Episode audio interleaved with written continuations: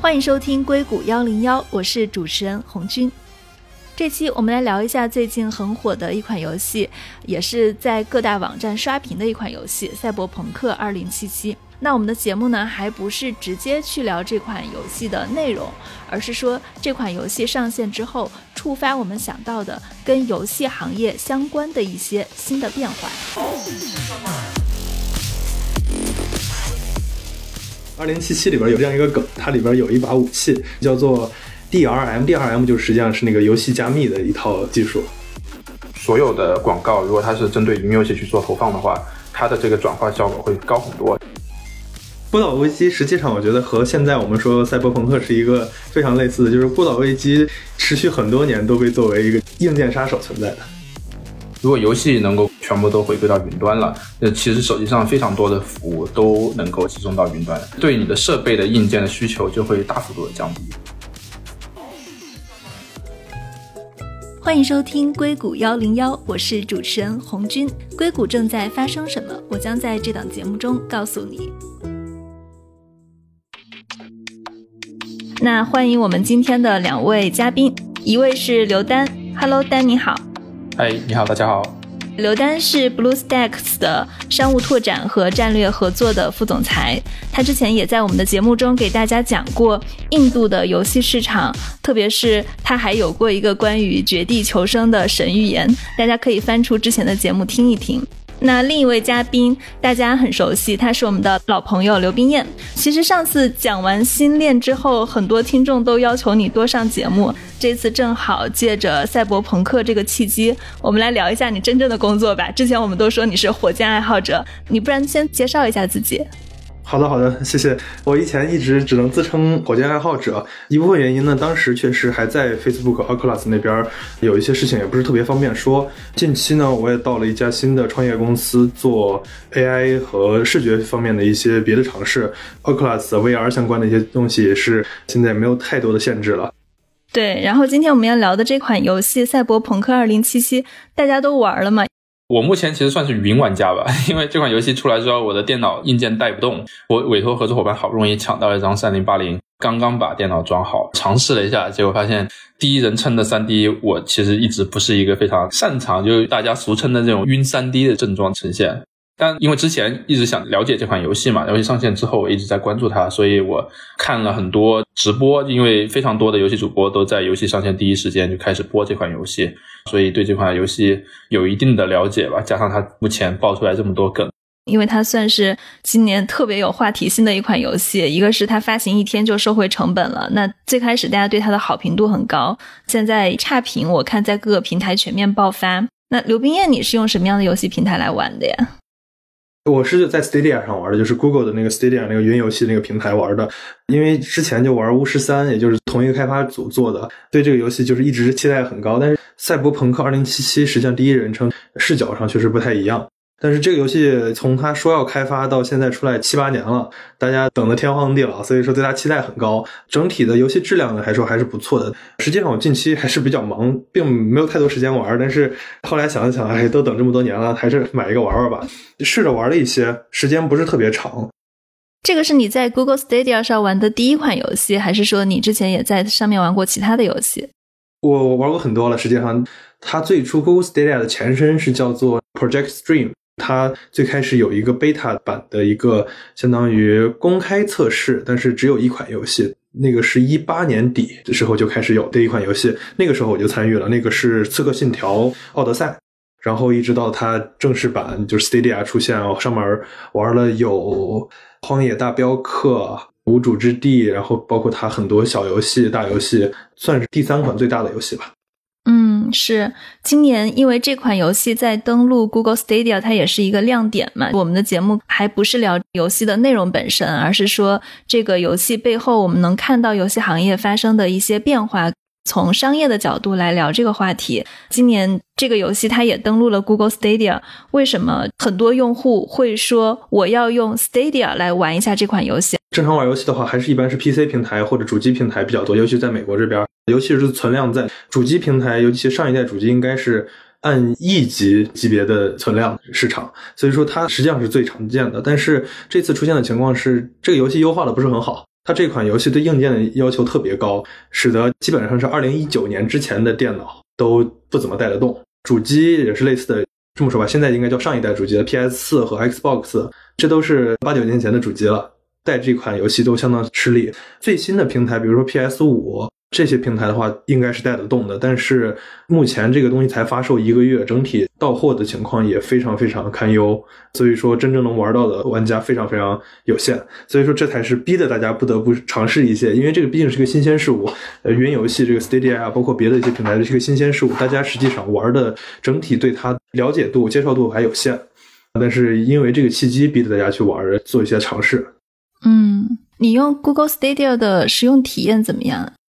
个人觉得我很喜欢，因为它除了之前说的那几个问题之外，有一个非常大的好处就是随时拿起来随时玩，而且是任何平台都可以玩，甚至我 Tesla 就是车的那个屏幕上都可以玩。它到了这样子的程度，我觉得还是一个非常好的。当然，就是说这个东西最终是被网络条件限制的。网络不好的时候，比如说手机在外边的四 G 网络的时候，可能玩这种即时类的游戏就不行了。但是对于一些非即时性的游戏，比如说回合制的游戏来说，实际并没有太大区别，还是挺方便的。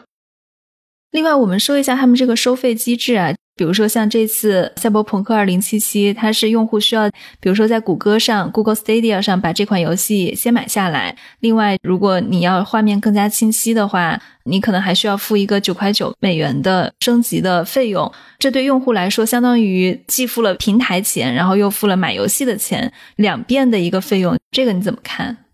就看怎么比较了。就是如果我们跟比如说上一时代的主机来比较的话，因为他们游戏都六十美元嘛，六十美元买的这个游戏呢，如果你不升级，它的画面实际上不会比 PS 差的，而且帧率应该还是会更高的。三十帧，对，三十帧是肯定可以达到的，幺零八零三十帧。当然，如果你付了每个月十美元的订阅的话，你就是四 K，然后六十帧加五点一环绕，然后还会每月送一些游戏。而且最重要的一点是你不需要买这个主机了。这个主机相当于一台主机，一般应该是三百美元吧，相当于可以支撑三十个月的。而三十个月之后，你可能又想换一个新主机了。我觉得它有它的优势吧。云游戏大概是从什么时候开始起来的？云游戏其实有一段时间了。我们目前可以看到很多大厂都已经出现产品，已经是相当于已经推出给社会这边、给用户这边去使用了。但其实，比如说在从我们这个手游这个行业讲的话，我们在两三年前，云手机和云手游这个概念其实已经出现了。就包括国内的像腾讯、网易，或者说几家主流的直播平台，像斗鱼，他们都有自己的云手游平台推出。包括华为今年对他们自己的云服务，其中一个很大的重点主打也是云手游服务。所以这一块概念其实。几年前已经开始出现在市场了。实际上，云游戏这个事情比云计算出现晚不了太多。最早的我印象中应该是那个 OnLive，当时在大学时候就碰过这样一个东西。这是零九年的一家公司，一直到一五年应该已经关闭了的一个服务。当时体验很不好，有非常非常明显的问题，所以说这个东西也没有成。但是近几年又开始兴起了，这里边还是有很多技术上的发展造成的。当然也有市场上的一些需求。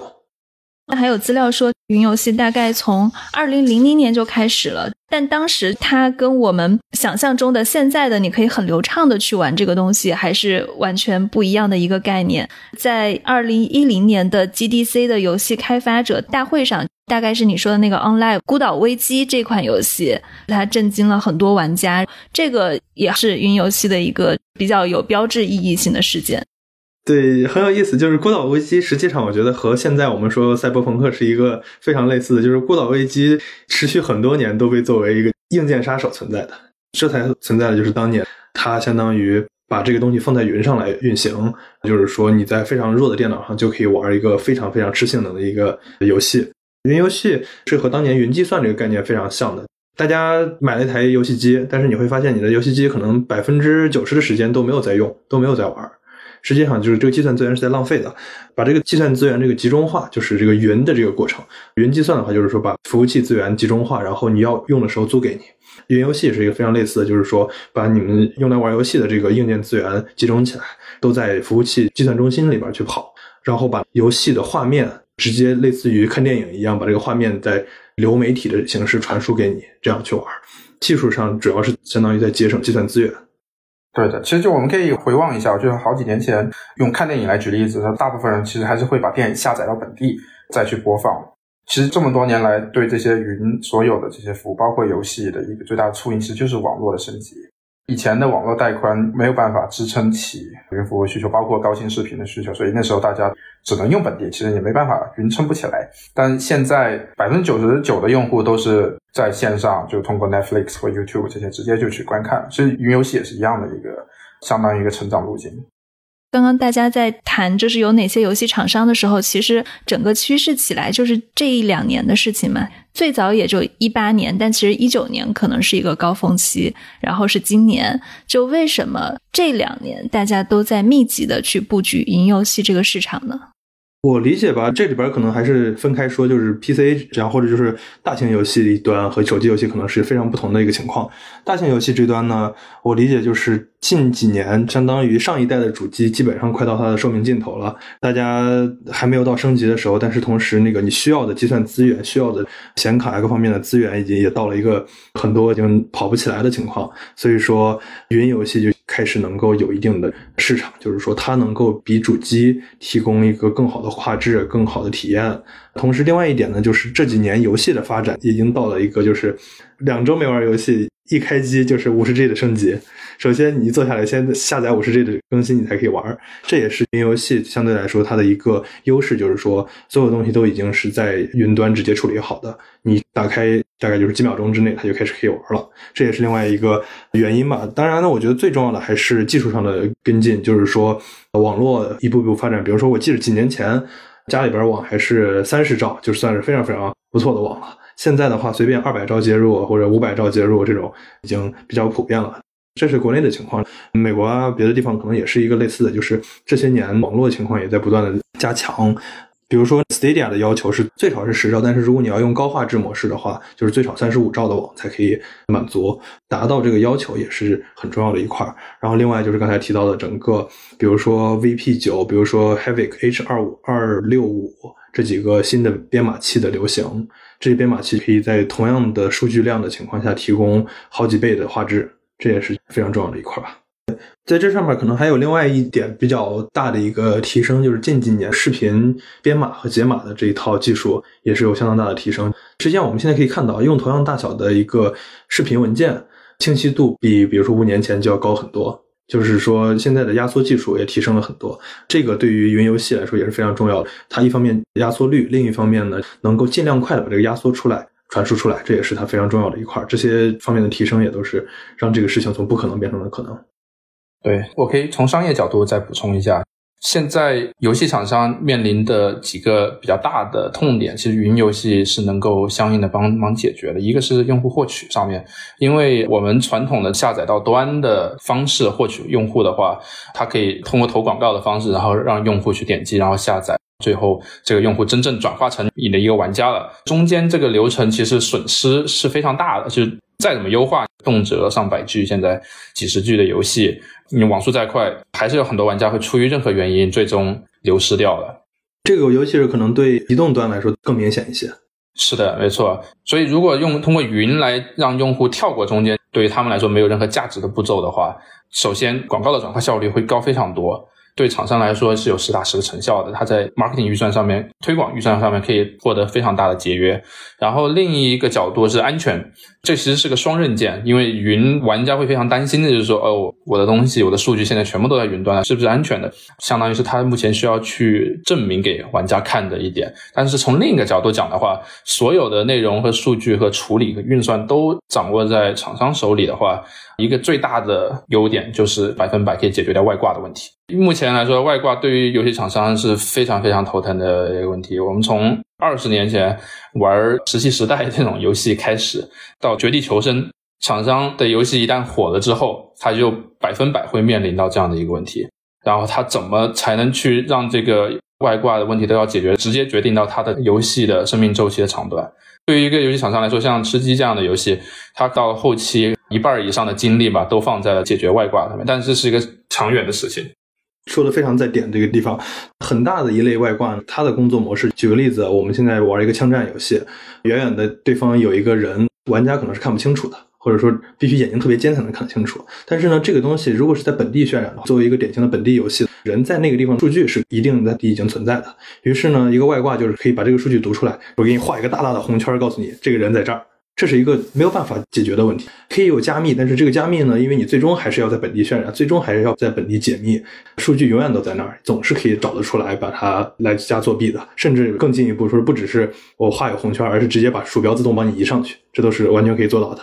但是呢，对于云游戏来说，这些都可以解决，所有的这些东西都运行在云端，玩家这边能拿到的数据就已经是他渲染之后的图像了，这个时候就是说他已经没有任何操作的空间了。在加密这一层次上，确实安全上、反作弊上，它是一个非常非常大的。更进一步呢，减少了加密的需求，实际上也简化了开发，简化了游戏开发的很多流程，甚至上就是说从性能上也会有很大的提升。对，还有后期维护等等。可以举个例子吗？比如他在反外挂作弊上面投入，现在基本就可以完全相当于砍掉了。这个成本，比如说以前是多少？它大概占一个游戏开发费用的多少？我觉得它实际上会成为这个游戏引擎的一部分，它会让这个游戏引擎变得非常丑、非常复杂。实际上，二零七七里边有这样一个梗，它里边有一把武器叫做 DRM，DRM 就实际上是那个游戏加密的一套技术。CD Red 这个工作室呢，他们一直以号称就是我们游戏不加密，游戏你拿去可以直接复制下来就可以盗版，我们不对它加密。你们想怎么玩怎么玩，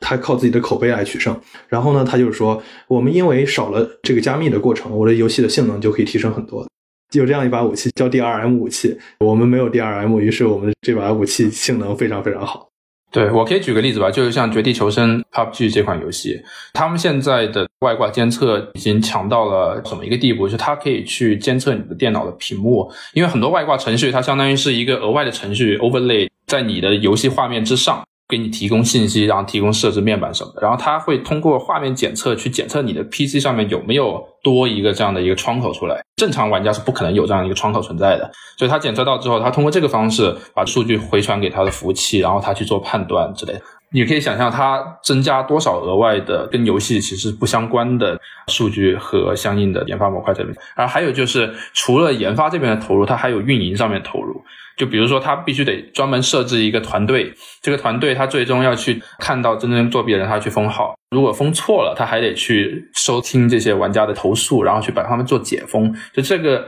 增加的额外成本，其实不光仅仅是在研发这一端。这里边实际上还有一个非常相关的一点，这个可能是更对于三 A 游戏，就是大作型的游戏来说更有意义的一点。单机的算力基本上到头了。即使我们说下一代单机，那它的算力毕竟还是有限。我们能在大概一个主机这个大小里边放下的计算资源，它是有限的。但是呢，数据中心的大小几乎可以说是无穷无尽。相对于我们普通人能接触到的计算量来说，它是一个非常非常巨型的。然而在这一点上，就实际上提供了一个，就是改变了整个游戏的编程模式。或者整个世界的创造方式。举个例子呢，就是在那个 Stadia 上，实际上出现了一个，就是它有一款游戏叫做 Grid，这个游戏是在各个平台上都有的一个赛车游戏。但是呢，这个赛车游戏在别的平台上一般只能支持十六个玩家同时玩，因为赛车需要对整个世界里边赛车的各种物理啊进行复杂的模拟，包括两个车厢装呀各种复杂的模拟，一般的单机的计算资源是没有办法满足的。大家都是在远程来玩，就是通过一个服务器的话，存在这个服务器和客户端之间会有一个非常长的延时，造成一个非常麻烦的问题。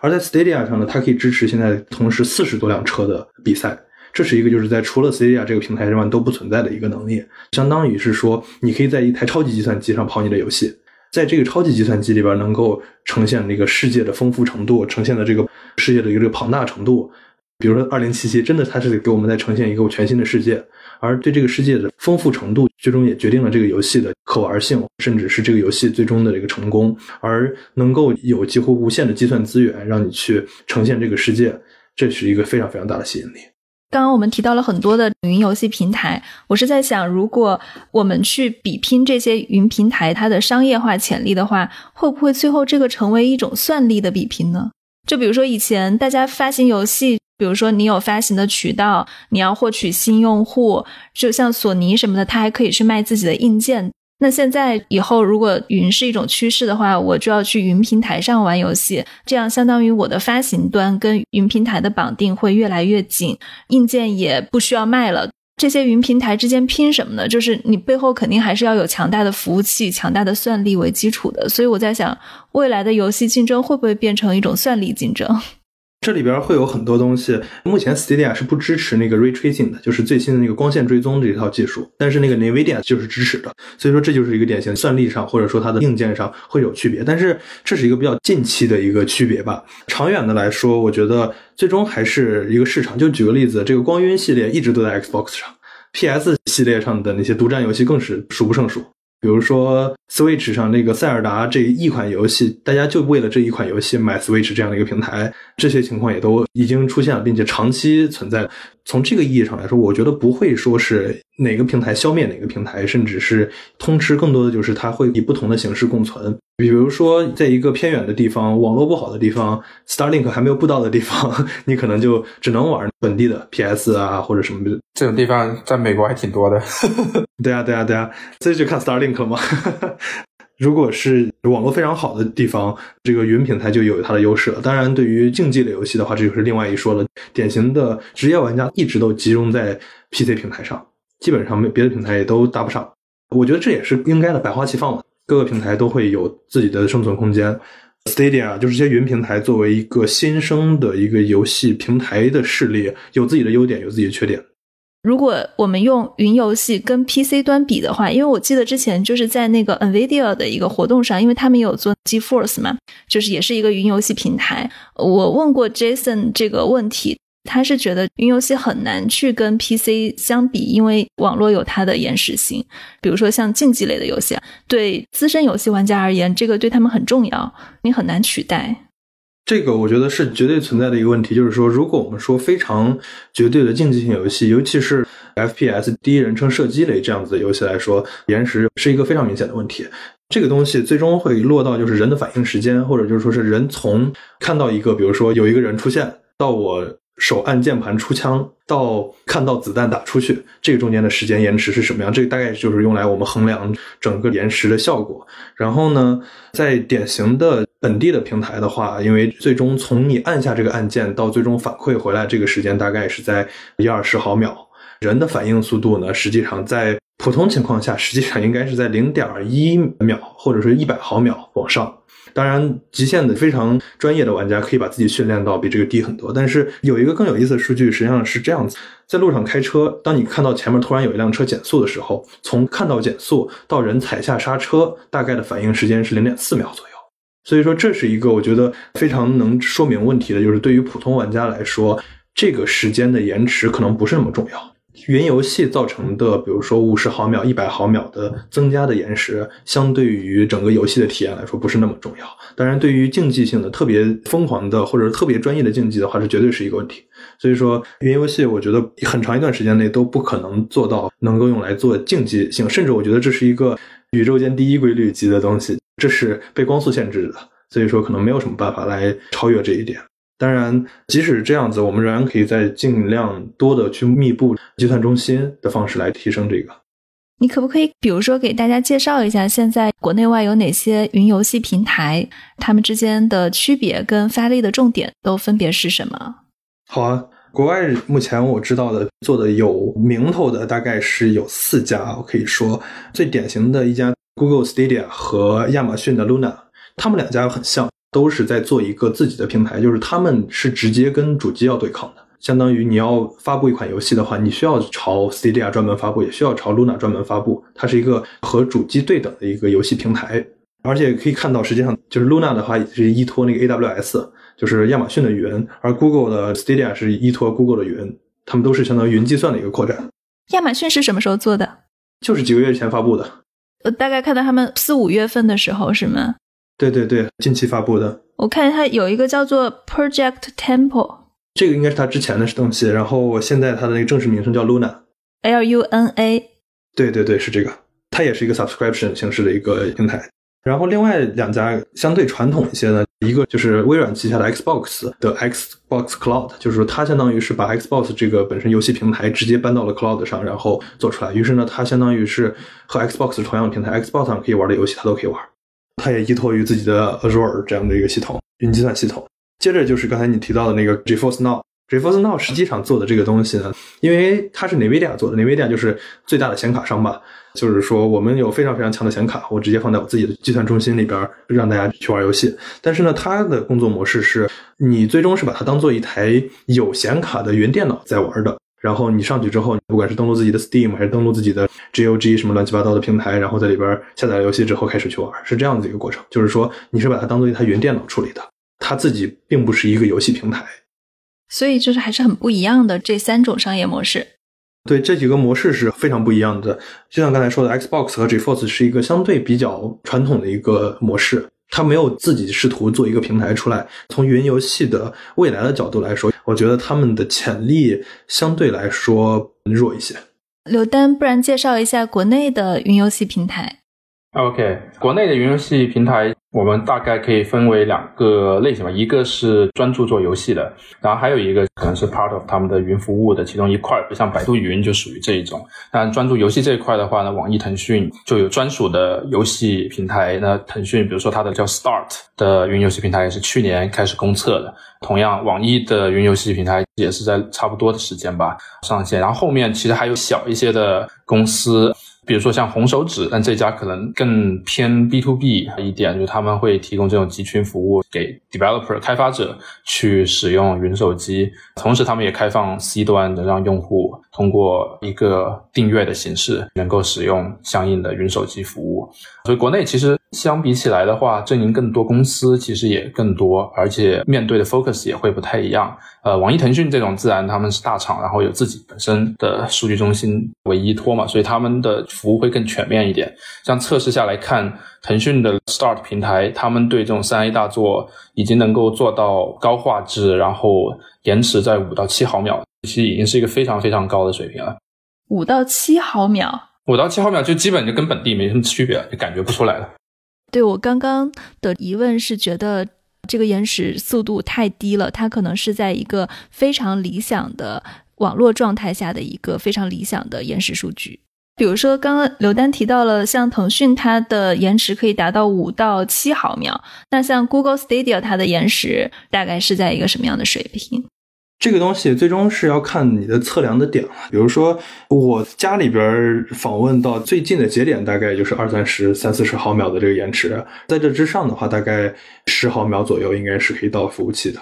但是这里边最终决定用户体验的，还是说整个的 end to end 的这个延迟。所以说，大概得有五十多毫秒。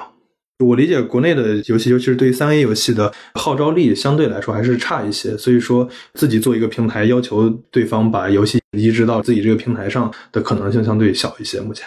是的，首先腾讯网易有自己的游戏库，自己游戏能够上，然后其次可能都是根据它各自对游戏的引入，比如说像网易它是某厂商的国内的代理商，像我的世界这种，那这个游戏自然就会到它的平台上面去。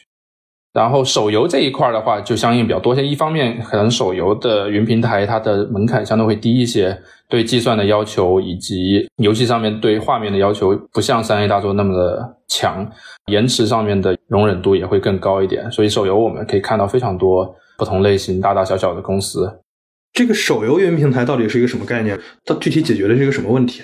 它其实像云手机一样，其实对于玩家来说的话，它更多是游戏上面的一个需求。就举个例子，像很多 MMORPG 类型的游戏，就是那种大型多人在线手游、打怪升级这种成长路径的游戏，你是需要挂机的。其实像我们以前在 PC 上面玩在线游戏是一样的概念，但你用手机一直挂，其实是不太实际的，会有限制嘛，各种各样的限制。你要用一个电话进来就断了，但它用云手机，它就可以一直挂在那儿。OK OK，这个应用确实很不一样的路线，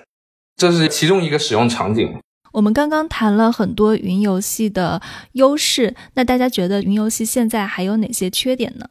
我觉得最典型的几个问题，第一就是网络包括带宽、包括延时的要求。带宽的话比较典型，就是说它至少要十兆到三十多兆每秒钟这个要求，然后延时的实际要求更高一些，网络不能有明显的卡顿。所以说，像典型的卫星网络，除了像 Starlink 这样子带验证的技术之外，传统的卫星网络是肯定不可能支持云游戏的。然后手机网络实际上五 G 之前支持的也不会很好，这是一个比较大的一个问题。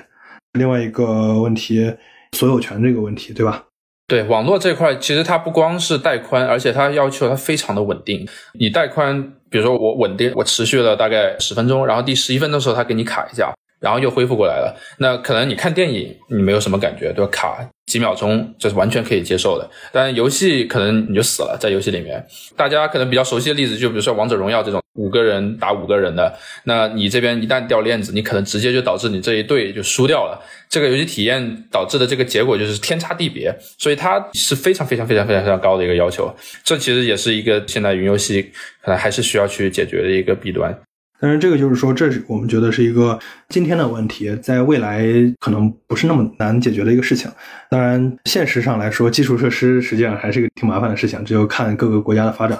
另外一个就是刚才提到那个所有权的事情，这个游戏到底归不归我？游戏没了怎么办？这是大家诟病非常多的一个问题。当然，还有就是说这个平台的冷启动的问题，上面没有游戏，于是就没有人，没有人就没有人愿意为它开发游戏，这个东西怎么做？对，这可能大厂砸钱嘛，就现在很多大厂就直接花钱买游戏进来去推进。可能还有一个，我觉得这个能想到就是安全性的问题。最近我也跟不少别的工程世界的朋友聊天，他们其实他们第一反应，可能他们自己本身不是玩家，但其实他们的第一反应都是就是说，哦，你们怎么去解决这个安全问题？一方面是数据的安全，自己的数据是不是真的不会被泄露？因为你所有的存档各种方面的这这些数据都存在云端，不在你的本地了。就 technically 其实就没有任何的控制在你手上，然后还有就是服务器本身，比如说现在有很多这种针对服务器的攻击啊，无论是恶意的还是非恶意的也好，但这些其实都会导致数据的丢失。其实对于一些玩家来说，像我们经常看到国内一些新闻，就像网易《梦幻西游》，哎，某个人把他的账号卖了，这个账号值一百万人民币，就其实很多这些数据的价值可能就远超我们想象的。我们自己普通玩游戏的人，可能哎存档丢了，顶多你就一时的不爽，但对他们来说，这是真正的金钱上的损失，那这个性质就不一样了。这个东西就是说怎么备份我自己的东西，当我知道，比如说在我在我自己电脑上，我知道这个东西很重要的话，我可以备份一下。但是对于云端的话，基本上没有这个控制。不过从另一个角度来说，数据中心的数据的安全的管理，应该比我们自己家电脑。实际上还是安全很多的，但是这个就是一个更多的是一个控制感，就是我对它感觉到我有没有控制的一个区别吧。有出现过云游戏端数据丢失的情况吗？到现在为止？云游戏数据丢失，目前应该还我这边暂时是没听说的。但是很多网络游戏服务器数据丢失这种事情是经常出现的，而还有就是一些盗号啊，或者说服务器被攻击，就像我们手游，因为我在手游行业嘛，就跟厂商交流也比较多，他们就会经常收到这种勒索信息，非常直接的，就是一个信息发给你，就是说你给这个账户打钱，不打的话，我们今天就开始对你的服务器进行攻击。从这个角度来说，可能云游戏反而会好一些，因为他们最终都是放在最大的几家云提供商环境下，就是说他们可以攻击这个，他们就相当于说我是在攻击 Google 的云，或者我在攻击亚马逊的云，这个的难度应该我觉得更大一些吧。这个各方的角度不一样，你的观点就会不一样。因为对云服务提供商来说的话，对他来说就是个概率，对吧？他说，哎，我这边发生的概率是万分之一，但是你自己可能是千分之一。我这边明显比你好，但是从厂商那边的角度来讲的话，就会说我要求就是要百分百，就是一或零。对，我不允许这样的事情发生在我头上，即使是万分之一，我也还是会 concern。万一这万分之一就砸到我头上了呢？所以这是一个相对比较矛盾的一个点吧。游戏厂商会如何选择云平台？他们在选择的时候的考量是什么呢？对，还有一个就是用户量这一块吧。对一个游戏厂商，他一款游戏做出来，我到底是给 Google 还是给 Amazon 还是给 Sony？当然有一些可能有一些特殊的协议存在的，他们有一定的绑定，但绝大部分厂商他们看的其实就是一方面，当然你的这个硬件和云的质量 O 不 OK，对吧？不能有影响我的用户体验。第二，那就是用户，用户从哪里来？你们能给我带来多少用户？这是一个非常直接的一个需求，包括那个获客成本，包括用户甚至玩这个东西的成本，这些都是存在的。没错，这种竞争已经出现在目前就是已经非云的平台，像。苹果跟 iOS Store 跟 Google Play Store 之间本身也是一个竞争的关系。像我们一出现，当时 Supercell 就是手游上面最出名的一家厂商之一，现在已经被腾讯收购了。北欧的一家厂商做部落冲突的那款游戏的那家厂商，他们当时那款新游戏出来的时候，是在苹果 iOS Store 上面独占了一个月。那当然，苹果是给了史无前例的一个 Global Feature 给他们，导入的用户量不一定是百万，肯定是上千万级的导入的。这就是他们之间达成的一个协议，获取了这么一个独占的权能的。Google 后面当然也上线了，但相应的，苹果这边肯定是获得到非常大的用户提升，是个双赢的局面嘛？对他们俩来说，这种情况未来同样会在不同的云游戏平台之间去发生。刚才提到这个云游戏的获客成本这个东西，这也是跟着非常相关的作为一个平台的价值。Google 他们实际上一直想做的就是，比如说 Twitch 实际上相当于是亚马逊旗下的，别的那个游戏 streaming 平台有各种各样的，但是 YouTube 作为一个还算行的一个游戏 stream 平台，他们。实际的想在这个基础上扩展，就是说，在 Stadia 的基础上可以做到，比如说你正在看这个人玩这个游戏的视频，甚至这个人是在 Stadia 上玩这个游戏直播，然后你可以直接在一键在页面上点一个键，你就可以加入这个游戏了。你要不就是可以自己玩，甚至你可以直接加入跟这个主播一起在同台比赛，这样子的技术都是相当于靠云游戏就非常非常容易实现。但是在别的平台上。比如说下载游戏等上个十几分钟，这可能就是整个事情就没有办法打通了。所以说它是有一些相当不错的想象力的。我觉得一方面是这样子的，另一方面刚才提到一个在超级计算机上跑自己的游戏，对于游戏开发者的吸引力来说，它在未来是很有想象力的。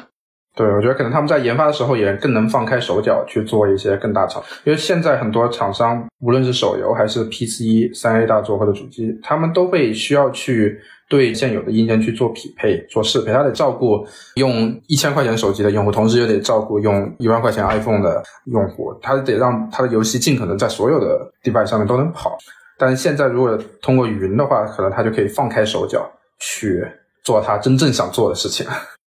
听起来还是很有想象力的，就感觉它是一整个生态的布局。当然，这一块就像刚才刘丹提到这个安全的问题，就是从玩家的角度的安全的问题。那我的游戏我买了，结果这个云平台不存在了，那我还有这个游戏吗？确实存在这样的问题，是大家也一直在担心的。但是就像你说的，以前大家会买电影 DVD，现在谁还会买 DVD 啊？直接网上爱奇艺或者什么 YouTube，你 subscribe 一下，订阅了之后，你每月随便去看就是了。这个 sensitivity 心理还是有点不太一样的。这电影丢失了，我再重新下下来就行了。游戏存档丢了，你就真的要想要去杀人了，心都有了。对对对对对，这个实际上是有一个历史的，就是以前微软曾经是有一个在线的读书还有音乐的平台的，后来呢，他们决定不做了。于是全部退款，就是说之前你买过的所有的书的所有的这些东西全部退款，再丢给你一堆数据，就这堆数据你拿去到底能干什么？好像也不能干什么。但是也许以后会有一个平台会能够读这个数据，帮你找到原来的进度。我觉得如果万一就是说 Google 啊或者亚马逊他们的云平台以后不想做了的话，可能也是类似的，就是说退款是正常的，然后游戏存档自己拿去，至于你能拿它做什么，这是之后的事了。你们觉得云游戏的未来对哪些行业会产生影响呢？广告行业，因为云游戏它的一个天生的优势在于，就是你不需要去下载和安装，对吧？你跳过了中间这一步，所以其实对于 naturally 所有的广告，如果它是针对云游戏去做投放的话，它的这个转化效果会高很多。因为玩家看到广告素材，无论视频也好，还是一个图片也好，只要点击，它就直接可以进游戏，就可以开始尝试了。所以那个时候，玩家的他的一个兴趣点是在最高的一个时候。中间增加了比如十几分钟的下载，或者说一些安装的步骤的话，可能他的这个激情就已经过去了。留在游戏里面那个意愿必然是受影响的。所以对于广告行业，它其实是能够带来一个非常立竿见影的一个效果。就是如果云游戏铺开之后，然后厂商开始着重针对云游戏进行广告投放了，那无论是游戏厂商的投放效率，还是广告平台这一边它的变现的效率，都能获得非常大的提升。所以这个行业是会受到很大的影响。这个就是包括手游行业的话，大家说之后这样子的模式是不是就会对手游造成一个定的冲击？就是相当于手游已经不再限制于手机的一个硬件平台，这个也是相当于对它的发展空间、对它的能够施展的空间也提升很大。另一个角度来说，就是手游实际上为什么我觉得比较明显呢？是因为尤其比如说国内我们五 G 发展非常好。而五 G 实际上对于这个云游戏将是一个非常重要的一个提升，因为四 G 和五 G 的一个核心区别之一就是这个低延时，所以说五 G 实际上可以提供一个就是高带宽低延时，就是最最适合云游戏的发展的一种模式。对我想象力再丰富一点，这个可能相对没有那么快，但在未来它也会倒过来去推动硬件这一块的发展。就想象如果游戏能够全部都回归到云端了，那其实手机上非常多的服务都能够集中到云端，那其实对你的设备的硬件的需求就会大幅度的降低。同样的，其实反过来，可能很多现在的手机厂商的一些。技术上的优势在那个时候就不是那么的明显了，那反而有更多的人和公司的创意可以集中到硬件设计这个行业里面来。你的终端可以是有各种各样的发展空间的。无论是现在已经出现的可穿戴的，比如说眼镜啊这种类型的终端，还是说手机会不会未来变成一个新的模样？我们目前这种触屏手机，从 iPhone 第一代发布到现在，其实已经基本没有什么变化，就基础框架也没有太大的变化，已经非常长一段时间了。但我觉得云的出现和真正的铺开大规模的应用，会带来这个行业的一个新的转折点。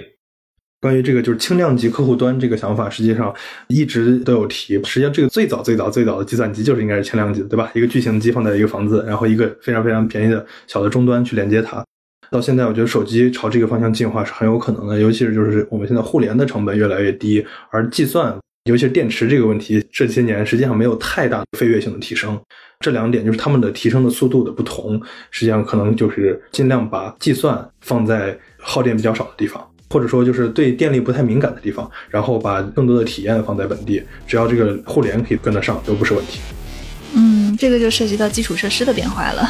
好了，我想关于游戏云平台，我们已经聊得很多了。那下半场呢，我们就来聊一聊冰燕真正的工作。我们一起看看 VR 现在的新的进展以及对游戏行业的影响。如果大家喜欢我们的节目，记得关注、订阅以及给我们写评论。感谢收听。